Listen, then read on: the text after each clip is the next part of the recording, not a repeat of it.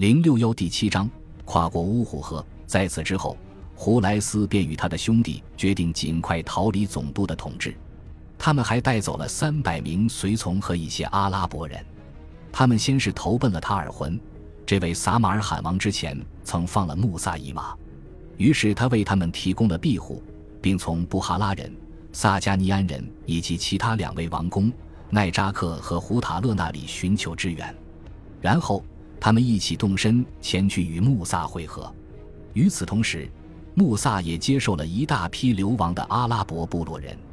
此时，在南方遥远的西斯坦，阿拉伯军政发起一场叛乱，因为他们受够了在这片贫瘠恶劣的土地上长期艰苦作战。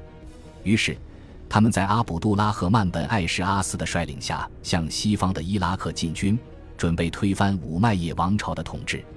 然而，由于阿卜杜马利克哈里发和他的得力干将哈查吉势力太过强大，叛军最终被击败了。一些幸存者后来逃到了东方，他们中的八千人来到提尔米兹城投奔穆萨。此时，穆萨的军力更加强盛了许多，但这支军队之所以团结一致，仅仅是因为他们都痛恨五麦叶王朝的统治。当时，阿拉伯人与非阿拉伯人之间可能关系十分紧张。穆萨似乎已经意识到，他需要十分谨慎且巧妙地调节他手下士兵的关系。胡莱斯和其他伊朗王公野心勃勃，他们建议穆萨跨过乌虎河，驱逐五麦叶王朝的总督，进而攻占整个呼罗珊。他们自认为穆萨将会被他们玩弄于股掌之间，而阿拉伯人长达半个世纪的征服将被逆转。然而，穆萨军中的阿拉伯人却表示异议。因为他们并不觉得这一计划对他们而言有何好处。一方面，五麦叶王朝一定会发起反攻，因为他们不可能坐视呼罗珊全境沦陷；另一方面，伊朗王公接管后也只会出于他们自己的利益而进行统治。他们便说服穆萨采取更有限的目标，那就是将河中地区的五麦叶总督尽数驱逐。这样的话，正如他们所说的，这片地区就会成为我们的囊中之物。似乎穆萨并没有遭遇太大困难就实现了这一目标，河中王公们心满意足地回家了。他们希望这一次阿拉伯人对他们家乡的威胁已被彻底地解决了。穆萨任命胡莱斯和萨比特兄弟作为他的首席大臣，帮助他一同治理提尔米兹。但穆萨的许多阿拉伯追随者憎恨伊朗官员带来的影响，他们便对穆萨说这两人无信无义，并竭力要求处死他们。一开始，穆萨驳回了这些谗言，并说他不会背叛他们的，毕竟他们为他付出了这么多努力。但那些阿拉伯人还是慢慢的说服了他。而与此同时，穆萨还面临着另一个更加急迫的威胁，那就是当地的伊朗王公可能视他为盟友，但突厥游牧民并不这样认为。此时，突厥人集结起了一支大军，据阿拉伯史料记载，他们的兵力达到了七万人。这一数据无疑有所夸大。这些士兵都戴着圆锥形的头盔，这种独具特色的中亚尖顶盔与阿拉伯人偏爱的圆顶盔外观区别十分明显。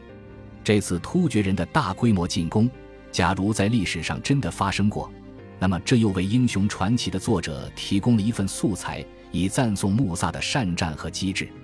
与许多同时代的人一样，穆萨坐在一副座椅上指挥战斗。身边有三百名重甲骑兵保护，穆萨任由突厥人攻破提尔米兹城郊的城墙，而他自己只是冷静地坐镇军中，把玩着手中的战斧，直到战机来临的那一刻，他才率军迎击，将突厥军一举击溃，驱逐了出去。他亲身加入了战斗，获胜后又回到了自己的座椅上安坐。根据史料记载，当时恐慌的突厥人将他比作伊朗的大英雄鲁斯塔姆。然后便撤退了。后来，突厥人抓走了穆萨的一些牧群。穆萨对这一羞辱感到恼怒无比，他整天茶饭不思，只是捋着胡子，谋划着如何复仇。于是，他决定再对突厥人发起一场夜袭。他率领七百人沿着一条干河床，以两岸的植被为掩护前进，最终到达了突厥人的营垒外。在这里。他们悄悄等到早上，突厥人把牲畜赶出来放牧，然后包围了他们。他们杀掉了所有反抗的人，并将牲畜夺了回来。第二天一早，突厥人又发起了攻击。他们的国王站在一座山上，身边维护着一万名武装完备的士兵。穆萨见状，便激励他的部下说：“如果他们击败了这支大军，剩下的人就容易对付了。”胡莱斯领军进攻，却被一箭射中头部，他两天后就死了，被安葬在他的帐篷中。而在另一场夜袭中，穆萨的兄弟击伤了突厥王和他的战马，突厥王急忙骑马跃入河中逃走，但由于被锁甲的重量拖累，突厥王掉进河里淹死了。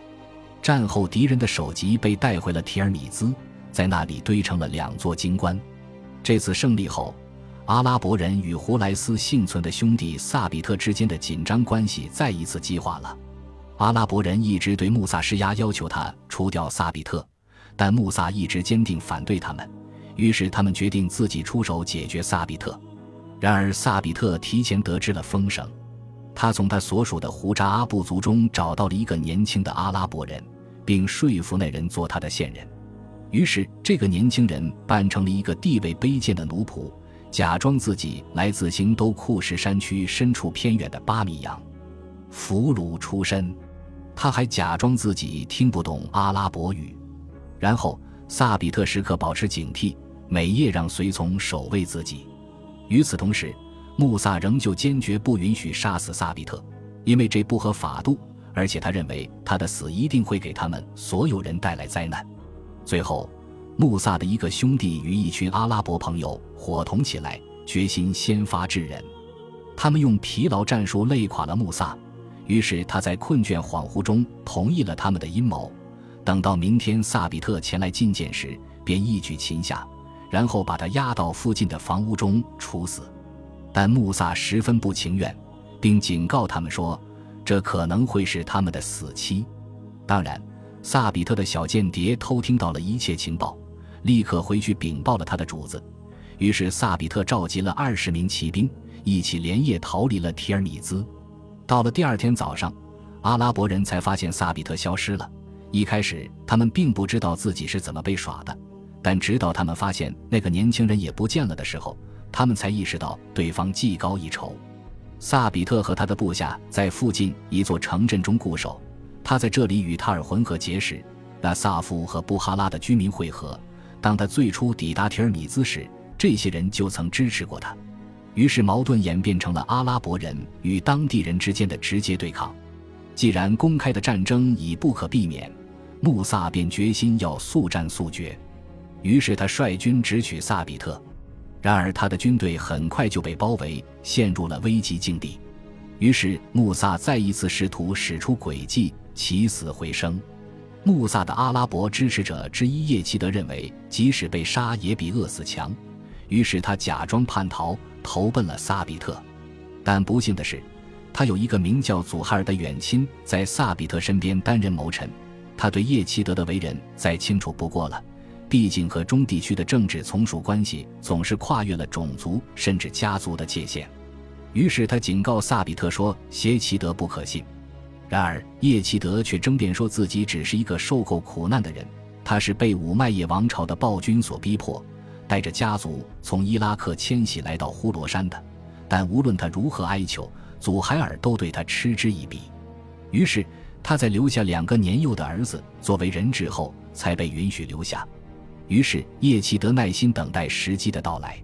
一天，梅尔夫传来消息称，萨比特手下一位阿拉伯支持者的儿子去世了。于是萨比特带着一小队随从前去吊唁死者。当他们回来时，天色已暗。萨比特恰好离开了他的随从们一段时间，叶奇德便抓住时机，拔剑猛砍萨比特的头部。萨比特强撑了几个星期才死去。叶奇德带着两个帮凶逃走了，但他的两个不幸的孩子却为父亲的罪行做了替罪羊。祖海尔将他们交给了塔尔浑，塔尔浑似乎在萨比特死后执掌了这里的大权。其中一个孩子立即便被处死了。他的尸体和首级被丢进了河里，而另一个由于在被砍杀时躲闪了一下而被砍伤了胸口，身受重伤的他也被扔进河里淹死了。萨比特死后，他的部下和盟友便作鸟兽散，军队的领导权落到了塔尔浑手中。当时有人警告他说，穆萨将会夜袭他的营地，但他却满不在乎地咒骂起来：“要没人扶着，穆萨连个厕所都没法上。”他这样对部下说道。然而，低估穆萨的实力并不是明智的行为。夜袭果然如期而至，两军在营地内外展开了激烈混战。有一段时间，穆萨手下的阿拉伯将士一路杀到了塔尔浑的大帐，发现他正坐在随从所点的篝火前。原本应负责保护他的随从此时已经逃跑，但他尔浑还是以一人之力杀退了阿拉伯人。在反击中，他还杀死了穆萨的一位亲兄弟。塔尔浑显然对穆萨知根知底，他知悉穆萨要求他不再进攻，自己将会自行撤军。第二天。非阿拉伯人便打好行囊返回家乡了。表面上看来，穆萨赢得了一场大胜，但事实上，这场胜利标志着穆萨的统治正开始走向终点。他之前之所以能够保持独立，是因为他既受阿拉伯人支持，也得到了胡莱斯和后来萨比特率领的非阿拉伯人的拥护。当穆萨手下只有一千多名阿拉伯部下时，大家似乎还能够保持精诚团结。但在越来越多落败的阿拉伯叛军士兵加入后，他们带来的压力就逐渐变得过于巨大了。失去了非阿拉伯人的支持，穆萨的独立梦也就破碎了。他自己似乎深知这一点，也付出了很多努力来维护同盟的团结。但作为一个阿拉伯人，他还是与同胞的感情更为深厚，最终选择了与非阿拉伯人为敌。最终在704年。五麦野王朝的呼罗珊总督与当地的伊朗王公联合起来，派遣了一支大军来到提尔米兹攻打穆萨。最后，穆萨在试图逃走时战马失蹄，死于非命。他在河中地区的独立统治长达十五年。他坐镇乌虎河畔的要塞之中，俨然一国之主，像一块磁石一般吸引着周边对他怨愤不安的阿拉伯人和伊朗人，无休无止地前来进犯。穆萨是一个声名远播的人，在提尔米兹城八百公里外，伊朗北部的偏远小城古米斯，有一个名叫阿卜杜拉的人，在他家中总是聚集着一群当地的年轻人，整日无外乎讲故事或者扯闲话。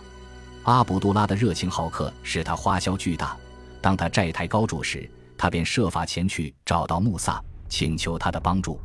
穆萨果然没有让他失望。赏给了阿卜杜拉四万迪拉姆，就是在阿卜杜拉这样的人中间，关于穆萨的记忆被鲜明地保存了下来，并在诗歌中被加以颂扬。一定也是这些记录故事的人为穆萨流传至今日的英雄传奇打下了基础。